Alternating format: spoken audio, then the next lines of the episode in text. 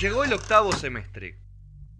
Tras una invocación electoral, la columna de socioambientalismo mutó. Julieta Lucero trae política al aire de No Sonoras.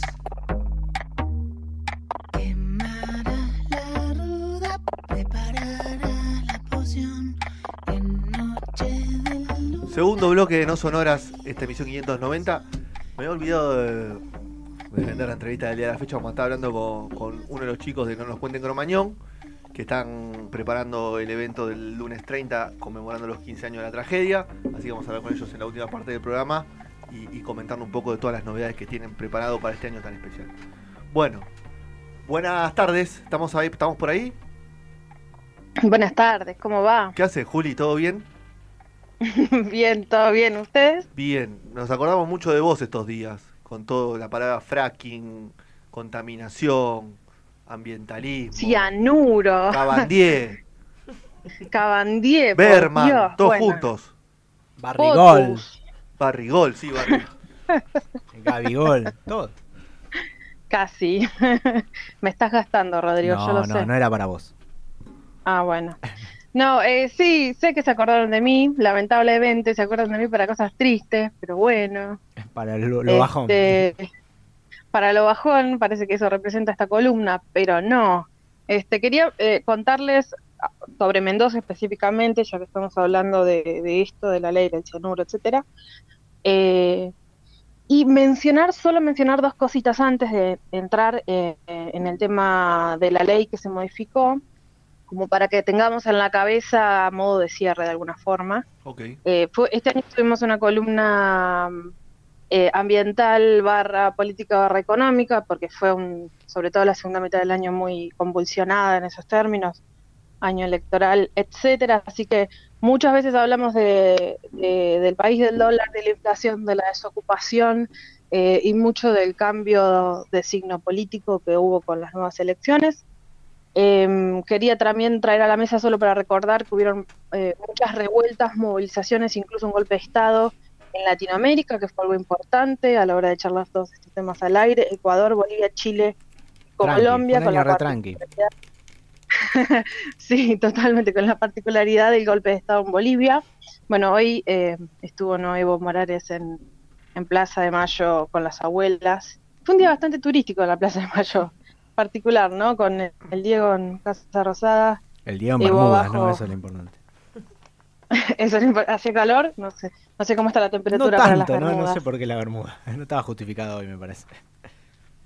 Da más petizo con las bermudas, qué sé yo. Bueno, eh, hablando de lo importante de lado, ¿no? Este, quería recordarles eso, que fue un año agitado, que sigue siendo un año agitado, que Bolivia no está regularizada la situación, que en Ecuador siguen negociaciones, Colombia sigue convulsionado, Chile, muchísima manifestación, entonces son cositas para Y los- incendios en Chile ahora en también, ¿no? cuenta.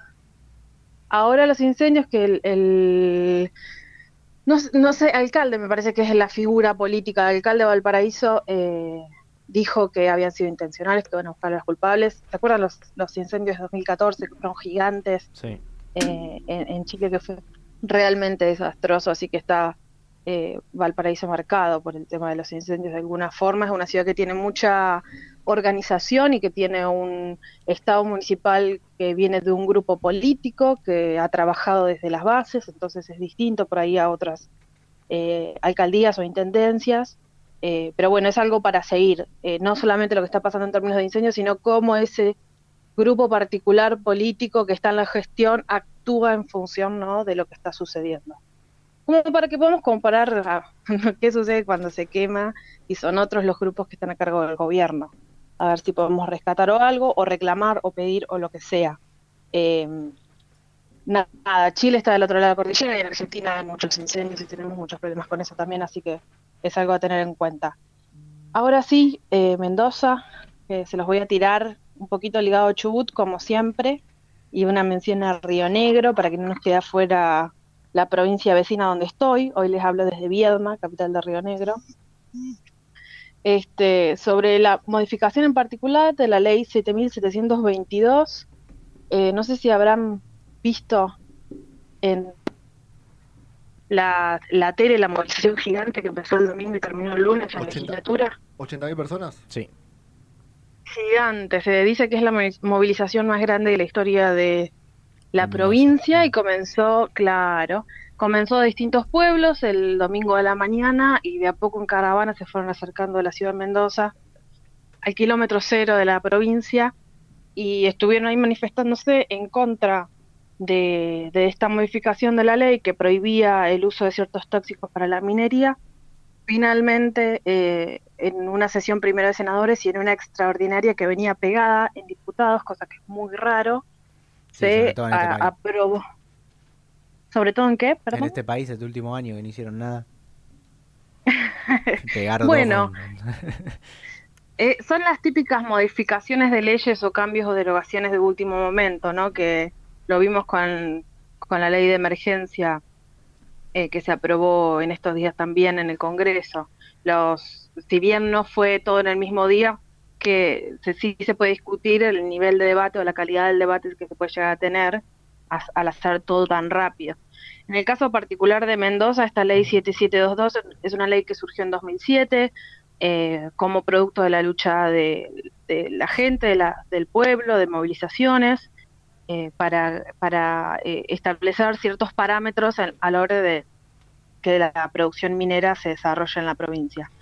Les voy a mencionar el artículo primero, se los quiero leer como Dale. para después contarles cuál es la modificación para que se entienda un poquito porque por ahí hablamos muy por arriba. Para evitar eso, el artículo primero de la ley 7722, que es la que se derogó ahora o que se modificó, dice a los efectos de garantizar debidamente los recursos naturales, garantizar recursos naturales, con especial énfasis en la tutela del recurso hídrico, se prohíbe el uso de sustancias químicas como cianuro, mercurio, ácido sulfúrico y otras sustancias tóxicas similares en los procesos mineros metalíferos. Después hace una mención de los procesos es- eh, particulares de la minería y dice em, que no importa el método extractivo, que en todos los casos esto aplica. La ley no tiene tantos artículos como la nueva, establece como eh, órgano de autoridad de aplicación el Ministerio de Ambiente y Obras Públicas, eh, habla de la participación de los municipios de la cuenca donde se podrían realizar estos proyectos y pide a los proyectos que ya estén en funcionamiento que se adhieran a esta ley. Esta es la ley de 2007, habla de garantizar recursos naturales. Ahora lo que salió estos días que provocó tanto enojo es el cambio de ese artículo por otro artículo primero y después una, eh, una articulación muy densa hacia el final de la ley sobre la forma de aplicación. Me remito al artículo primero que dice, a los efectos de garantizar, empieza igual, ¿no? A los efectos de garantizar la sustentabilidad en el aprovechamiento de los recursos naturales. Mm, Claro, le cambió el sentido. Le Le cambió el sentido. Le cambió el claro. sentido. Sutil, pero le cambió En el lugar de sentido. gar- Claro, una cosa era Claro, garantizar los recursos recursos y otra cosa aprovecharlos. Aprovecharlos. Claro. Exactamente, uno va por eh, el conservacionismo y el otro va por la productividad minera.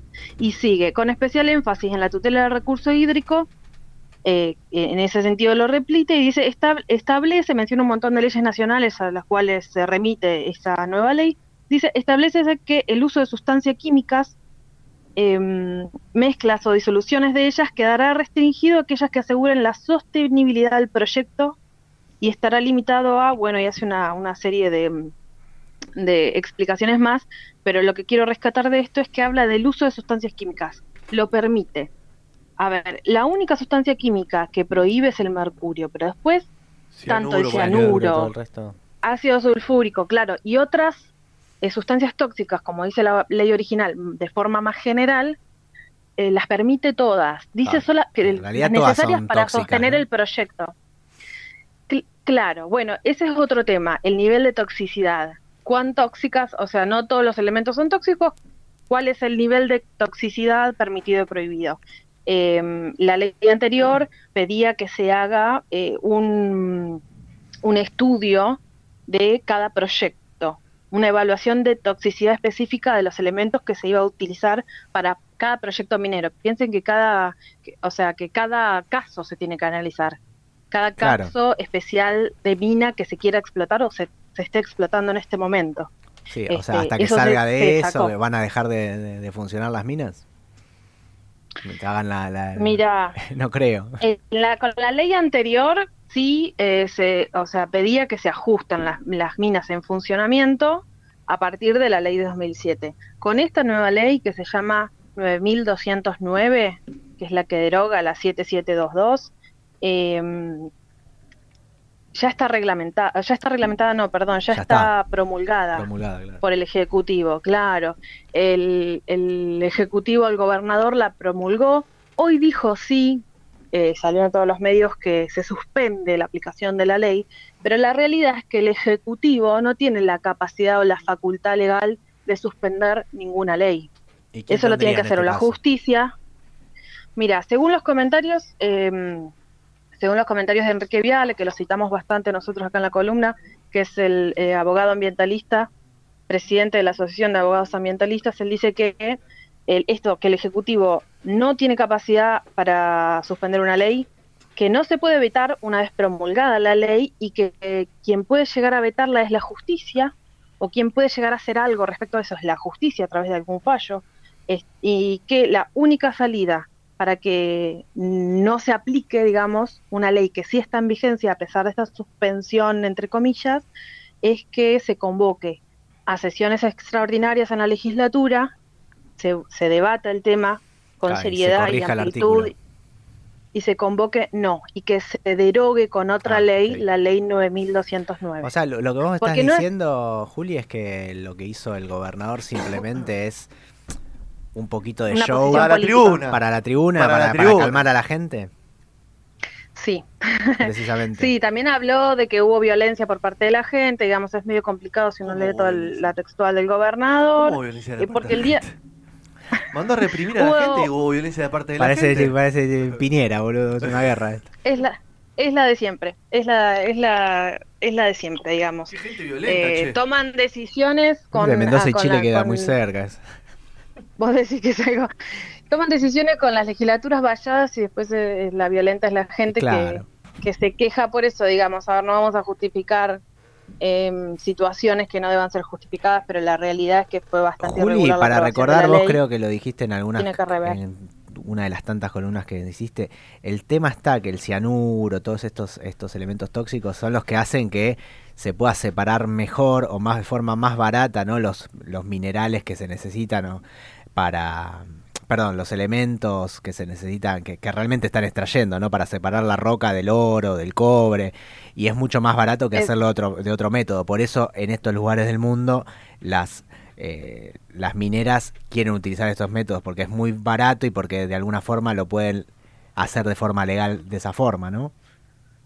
Sí, es así. Después, eh, a, a partir del uso del cianuro para la decantación de los materiales, hay un tema que es qué pasa con ese agua cianurada o esos residuos tóxicos del uso ¿no? de la minería, como pasa con el petróleo o el fracking, a dónde van todo, o, o podría pasar con la con los desechos nucleares, Mm, cuánto dura eso y a dónde va a parar y cómo se gestiona. claro. Entonces, eh, no solo es el impacto del uso, sino eh, hay que pensar qué sucede después del uso eh, y si realmente el Estado tiene un Estado provincial, incluso un Estado nacional, la capacidad de regular la actividad de una empresa que muchas veces tiene eh, más espaldas que los Estados nacionales Y en claro. términos de, de dinero y son poder. multinacionales gigantes, Gigantescas. gigantescas, ¿no? Por, por supuesto. Este, me parece que, mm, que lo clave en este caso y en el caso de Chubut también, que está en alerta constante, es que son leyes, bueno, Río Negro también, ahora les voy a comentar esos dos casos, es que son leyes obtenidas por la lucha popular. Lo que está diciendo eh, la movilización, ya sean los ambientalistas, los sindicatos cuando se suman, los autoconvocados, sea quien sea, o los científicos, los que van a las marchas, los que se están manifestando en- contra de este cambio, los que están diciendo es que no hay licencia social que quienes están en las calles no quieren que esto suceda, por más que el diputado que ellos votaron hace un mes, dos meses, tres meses esté a favor.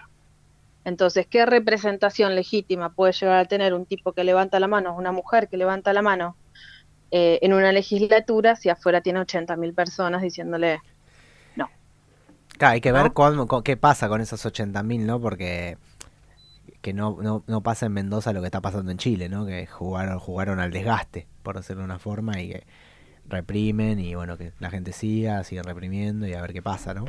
Yo creo que son sí, eh, son situaciones que no distintas. pase lo mismo. Sí, son, son situaciones distintas porque la base del reclamo es distinta. Pero eh, de todos modos, las personas que están en la calle están en la alerta y esto no es de ahora, es de hace años. Yo no recuerdo, la verdad es que no, no me fijé em, en qué columna hablamos por primera vez, qué día hablamos por primera vez de esta ley, pero debe haber sido hace dos años por lo menos. Mínimo, mínimo, sí. Eh, la primera vez que la mencionamos y hace años que están trabajando con estos temas, eh, con este tema en particular. Así que esto de, la licencia social, de, la voz de las personas que están en la calle, eh, por un lado fueron las que pusieron esas leyes en las legislaturas para que se voten y por otro lado hoy están diciendo que no para que no las deroguen.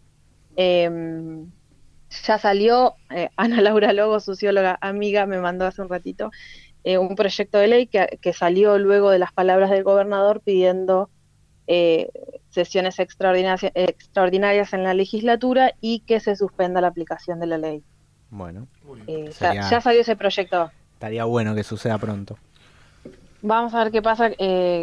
nada, mañana es el último día y el lunes son los últimos días y mm, de, de trabajo, digamos, de este año. Vamos a ver qué sucede después si se convoca o no se convoca a extraordinaria. Sobre Chubut y Río Negro que les decía, em, en Chubut mañana hay sesiones en la legislatura, con lo cual hoy en Rawson hay vigilia por parte de los movimientos, incluso gente eh, de las bases o, o docentes autoconvocados, algunos bases sindicales, que van a ir a dormir, a acampar esta noche ahí en la puerta de la legislatura, porque mañana a las 8 se hace la sesión, no se sabe qué va a pasar, siempre está el temor de que se meta un proyecto así como por abajo de la mesa y de golpe terminen votando como pasó en Mendoza. Eh, así que hay que estar atentos con eso. Y en Río Negro también están movilizados, en Bariloche, eh, en alerta porque ellos tienen eh, la ley que mm, dice que Río Negro es no nuclear, que salió después de toda la lucha del 2017, de la que hablamos también un, montón. El tema es que la gobernadora actual, Arabela, Carreras es una de las legisladoras que en el 2001 eh, derogó la ley anticianuro. Eh, en 2011, perdón, derogó la ley anticianuro en Río Negro. Entonces ella, quien fue una de las voces cantantes de la derogación de esa ley anticianuro, que fue muy importante para la provincia de Río Negro, hoy es gobernadora. Así que ah, hay estas tres provincias, digamos, están ahí muy pendientes de lo que pasa estos últimos días del año. Esperemos que que se pueda frenar. Si se llega a dar vuelta lo de Mendoza, va a ser un espaldarazo gigante para Chubut, que es eh, lo que se está esperando y lo que se está buscando. Y como recomendación les diría que para que sigan estos temas por ahí de una forma más sistémica, al que quiere seguir qué está pasando, que busque las asambleas por el agua, hay distintas, la asamblea por el agua y cambia el nombre según la ciudad, Asamblea por el Agua Tunuyana, Asamblea por el Agua, ¿no? Según la ciudad cambia el nombre. Que sigan también el no a la mina Esquel en redes sociales o que busquen a Lucrecia Wagner, que es científica de CONICET, eh, especialista en, conflictos ambientales mineros, que ya es una voz autorizada, digamos, de la situación. Y en el sur, por ahí, que sigan a Pablo Olada, que es referente del movimiento antinuclear Chubut, de, con él hablamos en algún momento, eh, que tiene el minuto a minuto de lo que está pasando ahí eh, mañana seguramente va a ser una cuenta que esté muy activa, la de él, tanto Twitter como, como Facebook. Pero no dejen de, de fijarse qué pasa, digamos, son leyes que tienen impacto en muchas provincias, por más que se den en un solo lugar. Eh, esperemos que sea positivo el impacto y no negativo, pero ahí está la gente luchando la, en la calle. No, y además me parece que es importante esto porque la suspensión de la deroga, de la suspensión de la ley eh, implica una posibilidad de que pase el tiempo y que se reglamente en un contexto más adelante, más confuso, que estén pasando otras cosas. Me parece que es muy importante seguir estas situaciones porque me parece que la que la estrategia que tienen algunas estructuras de poder para poder realizar estas acciones tiene que ver con esto, con el desgaste y con el tiempo. Ahora se suspende, eso queda en stand-by, la gente deja de organizarse porque prácticamente no vive de eso y entonces inevitablemente tiene que, soltar algunas causas y, en el medio quizás de una confusión, de otra situación, de otra tensión, se reglamenta y nadie se entera y de repente entonces eso se, se pone en acción. Tal cual así. Sí, me parece así, que el trabajo que- de las que- redes sociales y de las de asambleas y de los y de los referentes a los que está, hay que estar atentos, me parece que es clave para, para evitar esta, este tipo de estrategia. Para no quedarnos dormidos ahí en la reposera con las patitas en el agua y de golpe alerta en Twitter, no derogaron nada. Sí, tal cual. Sí, es, ta- es tal cual. Este, estemos atentos.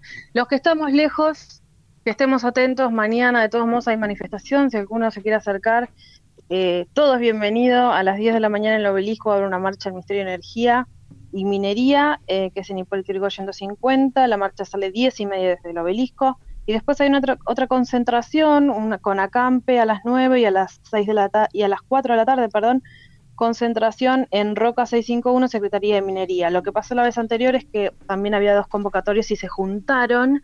No sé qué va a pasar, si se van a juntar efectivamente, pero por lo pronto, eh, 10 de la mañana en el obelisco, para el que pueda, quiera participar o sacar imágenes, fotos, compartir en redes, todo suma. Muy bien. Bueno, Juli, muchas gracias por la información tan completa. Eh, feliz año. Igual vamos a hablar de manera privada luego. ¡Feliz año! Eh, Saben que eh, me acuerdo que una de las de las de las eh, artísticas de presentación de la columna Sí, eh, de- decía que esperábamos al eh, al 2020. octavo semestre, Al octavo. al octavo Ah, semestre de Macri. Sí. Y la de este año dice llegamos al octavo semestre, así que le podemos dar un besito al octavo semestre. Se va el octavo semestre. está. En breve, cuatro días. Le mandamos un besito. Ahí estamos. Le mandamos un besito.